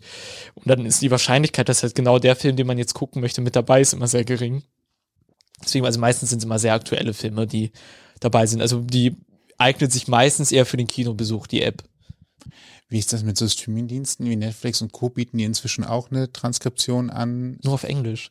Also ich äh, fand es sehr lustig. Kennt ihr Daredevil? Nee, ich sagt mir nicht. Daredevil äh, ist ein sehr besonderer Superheld. Das ist nämlich der einzige Superheld, der blind ist. Und das war die erste Serie, die auf Englisch dann die Audiodeskription hatte. Und ich konnte mir halt richtig gut vorstellen, als diese Serie produziert wurde, dass irgendwer ins Gespräch gekommen ist und gesagt hat, so, boah, blind sein, schon krass. Ich meine, wie guckt man denn das auf Netflix? Und so, boah, Alter, ich habe eine Idee. ich glaube, so ungefähr muss das abgelaufen sein. Und das ist halt so, boah, wir könnten ja was für Blinde machen. Das heißt, man musste erst eine Serie über blinden Superhelden machen, um, so, um auf die Idee zu kommen, boah, Alter, Audiodeskription. Das ist voll die gute Idee. Ist das auch dein Superheld? Oder ich habe gesehen, du hast auch Marvel-Socken an. Oh ja, Äh, genau. und, auch ein T-Shirt habe ich auch an. Da bin ich leider tatsächlich nicht so firm drin, um das sofort zu erkennen. Die Socken waren eindeutiger, da stand nämlich Marvel drauf. Ja, die geschenkt bekommen, toll, ne? Ja, sehr schön. Hast du da einen Superhelden, äh, wo du dann so dran denkst auch tatsächlich? Ist mir gerade nur so aufgefallen, weil so ein bisschen Fantum Ja, ich äh, bin, erzeugt ja Aufmerksamkeit. ja, ich bin, ich bin ein riesen Marvel-Fan. Also ich finde die Superhelden alle klasse. Ich finde Daredevil ist natürlich ein super spannender Charakter, Hm. äh, der jetzt nicht so besondere Superkräfte hat, sondern einfach nur äh, extrem auf seine anderen Sinne achtet. Und das finde ich halt schon irgendwie cool. Ne? Man nennt sich dann auch selber schon mal so aus Spaß Daredevil und äh, guckt sich die Serie an und äh, denkt sich, so, das ist auch ein blöder Angeber, weil das kann ich jetzt, ich kann nicht so krass kämpfen, aber trotzdem findet man es schon irgendwie cool, dass da jemand ist in dieser Serie, der ist blind und kommt so gut mit allem zurecht. Dem, dass man dem eher vorwirft, dass der nur so tut, das könnte ich verstehen. Du meinst, weil er so kämpft und Ja, ja, äh, genau. Und ohne klar, Blindenstock rumläuft. Ne? Also es ist ja auch nicht so, dass er mit Blindenstock erst tastet und dann führt, wo ist das Gesicht und haut dann zu, sondern der weiß sofort, wo der Typ steht und haut ihm ins Gesicht. Dem sollte man das eher vorwerfen, ja. Aber ich, äh, genau, so Daredevil finde ich besonders cool. Ich bin ein riesen Spider-Man-Fan schon von klein auf. Iron Man finde ich richtig cool. Also diese ganzen Marvel-Charaktere, die gefallen mir alle richtig gut. Ich kann leider nicht so viel mitreden bei Marvel, muss ich zugeben. Wie du hörst, hörst du Stille. Also Ich bin bei Marvel leider auch relativ bin ich so raus. firm im Marvel Universe. Nerd eingeladen. Es gab keine Nein, nein, nein, nein. War gut. Erstens sind wir auf dieses Thema gekommen nach einer Stunde zehn, Ah, um meine Zeit zu sagen. Und auf der anderen Seite, äh, ich, es hat mich nur mal interessiert, weil tatsächlich es nicht meine Welt ist und du trotzdem da sehr firm für bist und es ist gerade eben auch schon mehrmals aufgetaucht, deswegen wollte ich es nicht unerwähnt lassen, dass tatsächlich was, dass da was gibt. Wann bist du das nächste Mal auf der Bühne? Das nächste Mal auf der Bühne, oh, jetzt muss ich überlegen. Ähm, ich glaube, erst nächste Woche wieder. Nächste Woche Dienstag vielleicht habe ich mich für eine offene Bühne angemeldet, weil ich noch mal was Neues ausprobieren wollte. Und am Mittwoch stehe ich definitiv auf der Bühne. Da äh, moderiere ich die Show Boeing, das Boeing Open Mic. Also auch eine offene Bühne, bei der Künstler dann was Neues ausprobieren können oder Newcomer ihre ersten Auftritte haben. Und die darf ich dann auf die Bühne holen. Gibt es eine Homepage oder ich Ja, weiß nicht, eine Telefonansage äh, oder ähnliches, was du relativ einfach betreuen kannst, wo deine Termine sind oder wo man nachschauen auf kann? meiner Webseite. Also wenn man meinen Namen eingibt, Timo Turga, dann äh, findet man die direkt. Perfekt. Das Ganze verlinken wir auch Natürlich. im Blogpost zur Sendung. Bei. Instagram bist du auch. Ja, da, Da, bin bist ich du auch. auch vor allen Dingen offen für äh, positives Feedback. Ja, natürlich. Äh, da, da bin ich äh, besonders dafür bin ich sehr offen. ja, das, genau, auf Instagram bin ich auch. Das ist auch die Plattform, das klingt ein bisschen doof, aber ich finde, Facebook ist sehr, sehr umständlich. Ich komme mit Facebook gar nicht zurecht, weil Facebook dich dann manchmal noch auf, anstatt alles in der App einstellen zu können, dann auf die Webseite dann irgendwie im Browser weiterleiten. Grässlich, Die wirklich. gute Nachricht ist, dass ich glaube, Facebook an Relevanz, was Mhm. das angeht, äh, eingebüßt hat. Instagram gehört aber auch zu Facebook. Das heißt, äh, wir haben eigentlich nur den Teufel mit dem Bezelbub ausgetrieben, wie man so schön sagt. Aber der eine ist einfacher zu bedienen. Also Ich wollte gerade sagen, ja. Das ist tatsächlich so. Und Instagram ist immer noch ein bisschen positiver als, ähm, wie heißt das andere, TikTok, finde ich. Also ich finde TikTok auch sehr positiv, oder gibst du öfter mal Kommentare und politische Diskussionen? Das finde ich anstrengend, das habe ich bei Instagram nicht so intensiv. Kommt ich an. der falschen Bubble Ich unterwegs. wollte gerade sagen, kommt auf an, auf welchen Seiten man so unterwegs ist. Okay, das ist also, wenn man nur Blümchen anklickt, dann kriegt man halt auch nur Kommentare, wie sieht verdörrt aus. ich bekomme auf YouTube im Moment nur Videos von Papageien angezeigt, weil ich die total toll finde. Das, ich kann mir aber Schlechteres vorstellen. Ja, ich äh, dachte mir auch so zwischendurch, weil diese, weil es gibt ja diese, dieses Videoformat ist ja auch relativ neu mit TikTok und das nennt man dann auf YouTube Shorts. Und das war bei mir eine Zeit lang kaputt, so dass ich dann nur noch halbnackte Frauen hatte und dachte mir, wie bin ich jetzt von Papagei auf halbnackte Frauen gekommen? Und dann einen Tag später hat es wieder funktioniert und dann waren die Vögel wieder da. Vielleicht hast du es nur zur falschen Zeit geöffnet. Nachts um zwei oder so. Ah, warte, er hat Vögel schreiben wollen, nicht Vögel. Unser. Also, Stimmt. Da ist der Algorithmus direkt gestört, ne? wir hätten es wissen sollen. Er hat nämlich in die YouTube-Suchleiste eine Adresse eingegeben. Ja, aber selbst äh, übrigens mal das Gefühl hat, er muss ins Programm, besucht ihn auf unserer Homepage. Absolut. Beziehungsweise über unsere Homepage gibt es den Link, Termine und einen Link auf Instagram. Und wer selber das Gefühl hat, darauf wollte ich eigentlich hinaus, mal testen zu können, wie es sich eigentlich anfühlt mit einem Blindenstock in verschiedenen Umgebungen. Ich, als wir damals da waren, kurzer Spoiler, war halt eine Straßensituation oder auch eine Marktstandsituation oder eine Küche, wo der Backofen gerade auf ist. Der geht nach Hamburg zu Dialog im Dunkeln. Das ist zumindest das, was wir kennen. Können wir sehr empfehlen. Und dazu gibt es Genau. auch eine Folge, die wir aufgezeichnet haben. Die verlinken wir Vor vier Jahren. vor vier Jahren. 2017 ist die rausgekommen, ja. Mit Podcast Thorsten. Mit Thorsten, einem guten Bekannten von uns, der damals auch dort war. Nicht zur gleichen Zeit mit uns, aber äh, zeitversetzt. Und ähm, mit dem haben wir darüber gesprochen, wie unsere Erfahrungen bei Dialog im Dunkeln waren. Es ist also ein Parcours, in dem man wirklich in, in Schwärze also man sieht gar nichts, 0,0, indem man halt äh, mit einer Gruppe dann eben gewisse Alltagssituationen durchläuft, was super spannend ist und was ich wirklich auch nur jedem empfehlen kann, der mal so ein Gefühl dafür bekommen will, wie das so für einen, eine blinde beziehungsweise die eingeschränkte Person sein muss. Und es gibt auch das Pendant dazu, nämlich Dialog im Stillen, was wir noch nicht getestet haben, aber gibt's auch. Beides übrigens mit Leuten, die tatsächlich seheingeschränkt sind oder eben hörgeschädigt, so dass man da wirklich von Leuten aus erster Hand beigebracht bekommt und geführt wird, wie man damit umgeht. Zumindest für so ein, ich sag mal, Two-Way-Happening ist es natürlich noch deutlich mehr dabei, was man lernen muss, um sich zurechtzufinden. Aber es gibt einem so ein Gefühl Ja. dafür, in was für eine Umgebung man sich umgibt. Und tatsächlich, am Ende gibt's noch eine Bar.